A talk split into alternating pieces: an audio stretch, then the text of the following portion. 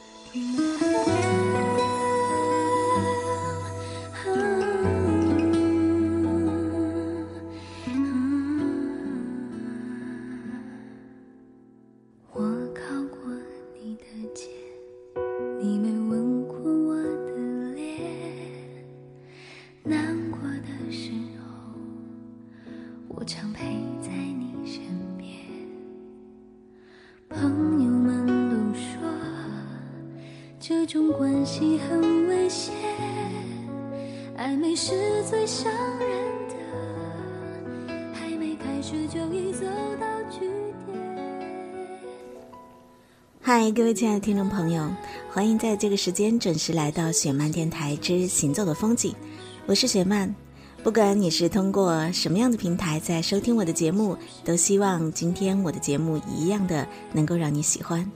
天气已经越来越冷了，不知道在这个寒冷的冬天里，你最想做的一件事情是什么？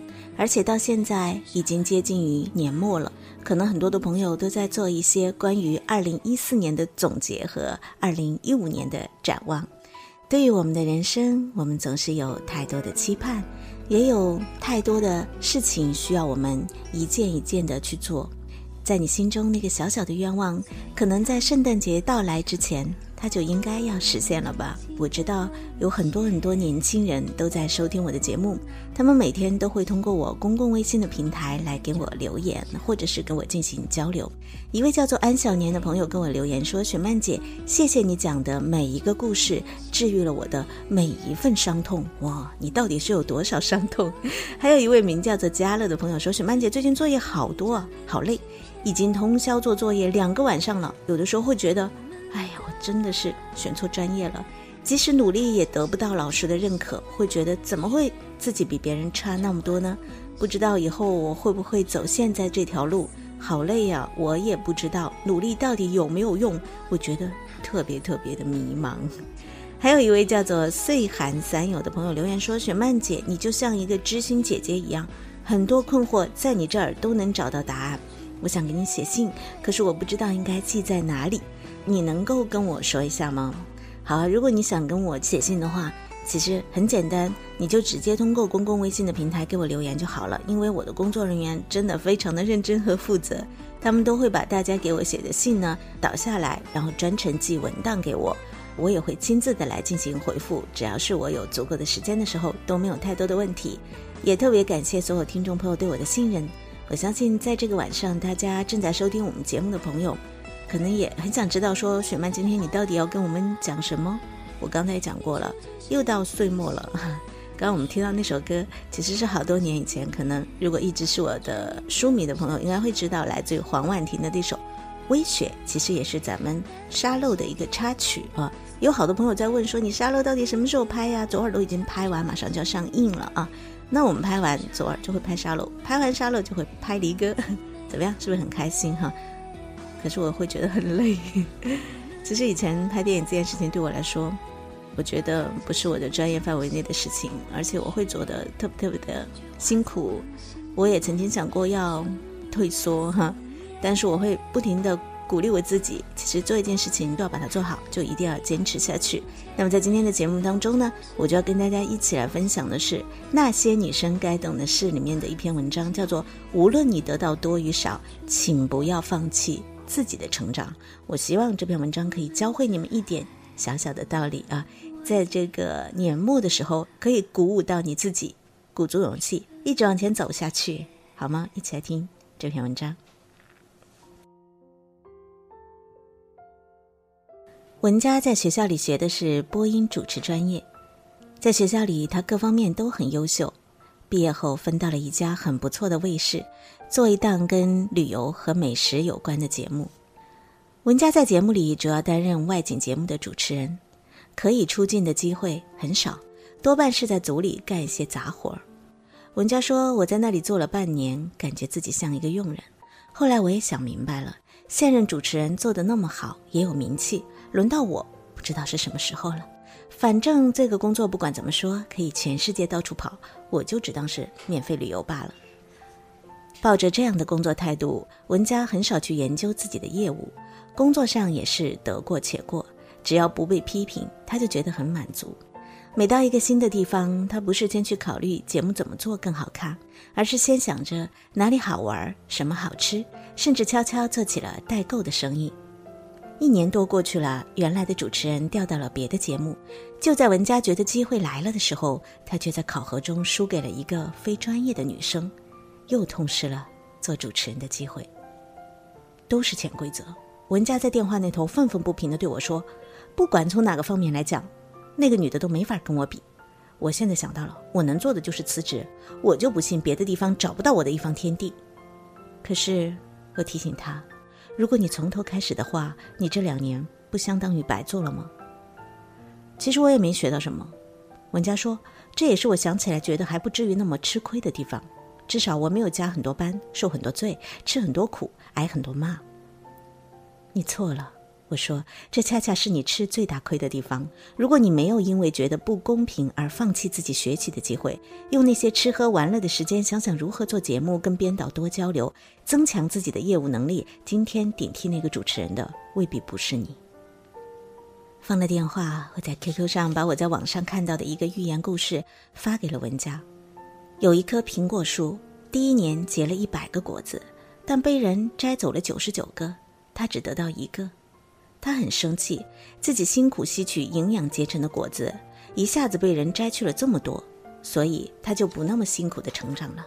到了第二年，他只结了十个果子，但还是被人摘走了九个，只剩一个。可是他觉得，相对于去年的百分之一，他今年得到了十分之一，收入翻了十倍。其他的树那么拼命的成长，到最后得到的比他少。所以他更坚定自己的想法，继续过着安逸的生活。有时候，就算主人把肥料撒在他的根上，他也懒得吸收营养。到了第三年，他只结了三个果子。他想，主人再给他剩一个，他就可以得到三分之一，那么他的收成又提高了。可事实上是，主人因为他果子结得太少，而把它直接砍断，栽上了别的树苗。很多天后，我收到了文佳的回应，他说。雪曼姐，我还是决定辞职了。但是我把你发给我的故事来回看了很多遍，我想我知道我错在哪儿了。无论如何，我以后都不会放弃自己的成长，因为那才是让我可以生活的更好的保障。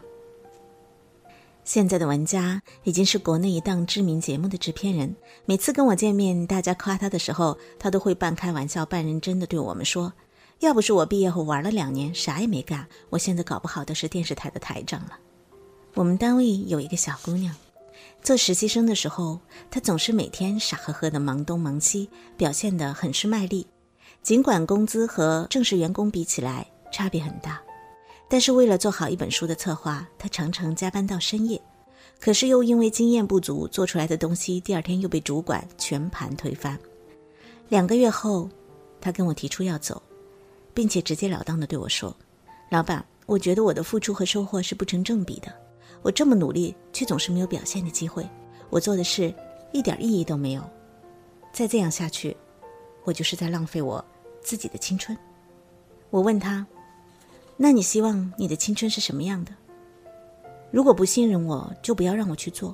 我做完了就要尊重我的创意，不要随随便便推翻它。好不容易有了好的想法，最后也变成团队的成绩。”好像跟我没有任何关系，我觉得再努力也是没有用的。雪曼姐，我是没把你当老板，把你当朋友才跟你说这些，不然你想我在你这里混日子，还不是一样开心吗？我问他，你混日子对我有好处吗？他想了一下说，好像也没有。有坏处吗？一点点吧。他知趣的说，我好像也没有实质性的帮到你。谢谢你的诚实，可是有一点我必须提醒你：主管带你是需要付出精力的，看你的策划案，他也是需要动脑子的。如果你的策划案可以，他没有不用的道理，他开心都来不及，因为他有了一个好帮手。你所说的一切贡献，也许他嘴上没说，但他心里一定会知道，这些都是你在我们公司积累的职场分数。你记住一点，将来不管你到哪里工作，当你离开的时候，你能带走的就是你自己的能力，你自己的经验。如果没有这些，你就是两手空空的离开，没有人会觉得遗憾，收留你的新公司也未必会觉得欣喜。所以混日子，倒霉的一定不是老板或者主管，归根到底是你自己哦。小姑娘听从我的劝告，开始特别努力的工作。为了提高自己的编教能力，反复琢磨出版社老师返回的稿子，不辞辛苦的常常跟着印制老师跑印厂，了解印刷的知识。在别人休息的时候，跑到书店蹲点，了解读者的需求。现在的她已经成了我们公司非常优秀的员工之一。我很多漂亮的书都是她给我做出来的。那天我跟她开玩笑说：“现在成熟了，可以跳槽了。”他乐呵呵地回答我说：“雪曼姐，我在这里要学的东西还多着呢，等我全学会再跳吧。”生活中收获与付出不成比例的情况比比皆是，而你是否就如同那个寓言故事中的苹果树一样，当感觉自己的收获与付出不相符，就自断经脉，拒绝成长呢？其实，我们换一种思维来想。假如无论苹果树得到多少，它照样努力的生长，一年比一年结出的果子多。想一想，它还会是被砍掉的命运吗？坚持不了的时候，你要告诉自己要学会忍耐。忍耐的确是一个令人讨厌而又浪费时间的过程，起起伏伏，反反复复。所有工作的人都有过类似的经历，但是绝大多数工作都一定包含了你某些尚未掌握的知识和技巧，你必定会从中学到一些东西。换句话说，任何工作你都可以在其中获得成长，并随着经验的积累而变得出色。这个成长的速度是快还是慢，就全看你自己的态度了。站在海角天涯，被风吹乱了头发，伸出手，一刹那。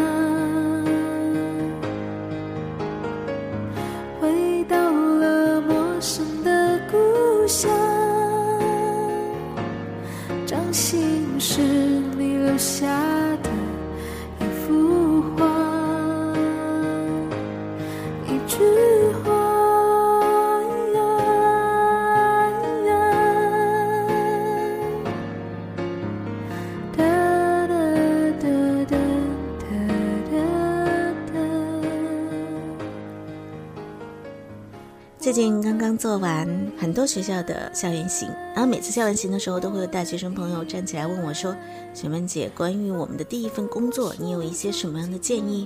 我想在今天的这篇文章，无论你得到多少，都不要放弃自己的成长当中。答案都告诉了你们。那这个故事同样来自于我的小书《那些女生该懂的事》。我知道有很多的大学生朋友都人手一册啊。女孩子有呢，是因为想要告诉自己该如何的学会自己在成长的路上去治愈自己；而男生有这样的一本书，好像就是为了更多的来了解女孩子吧。好，节目的最后听到的这首歌曲是来自于汤旭的《我们的未来》。我们的未来也许不能够完全看清，但是只要我们。想少一点，多做一点，我想它就会变得越来越清楚和明朗。好了，这首歌送给大家，送给所有正在收听我们节目的听众朋友，感谢你！不要忘记在每周三晚上的八点，跟雪曼一起在《行走的风景》节目当中相会。如果你喜欢我的节目，有任何的意见和建议，关注公共微信“让雪曼”，就可以直接通过我的公共微信的平台跟我进行交流了。感谢我们的收听平台励志 FM 以及喜马拉雅电台，也感谢我的编辑石榴。我们下次节目再会，拜拜。